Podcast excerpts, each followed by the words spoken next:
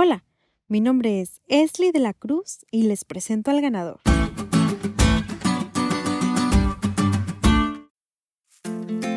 Desde que era pequeña, una de las cosas que se quedaron en mi mente es que vivimos en un conflicto constante entre Dios y Satanás.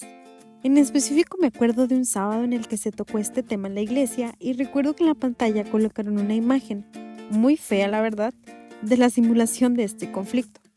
Recuerdo que había un personaje que simulaba a Satanás, así como el mundo lo pinta, todo de rojo y con los cuernos y su cola puntiaguda, y estaba peleando con Dios, o sea, literal, como a golpes.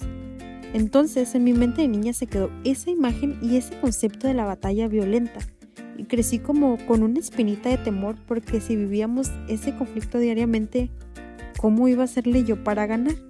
La Biblia nos relata que el pueblo de Israel buscaba un rey que fuera para ellos un juez y un líder en la batalla, porque ellos habían olvidado que Dios ya desempeñaba esos dos papeles. Dios ya era su rey y Dios siempre los había dirigido, y esos momentos no serían la excepción. Muchas veces nosotros, como el pueblo de Israel, olvidamos que Dios siempre va al frente de nuestra batalla diaria y queremos defendernos del enemigo por nuestra propia cuenta.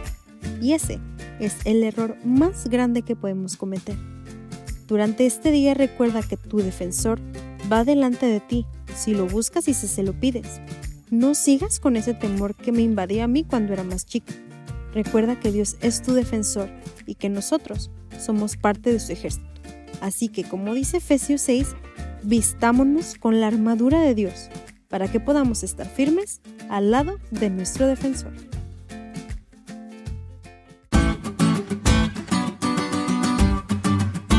¿Te diste cuenta lo cool que estuvo la lección?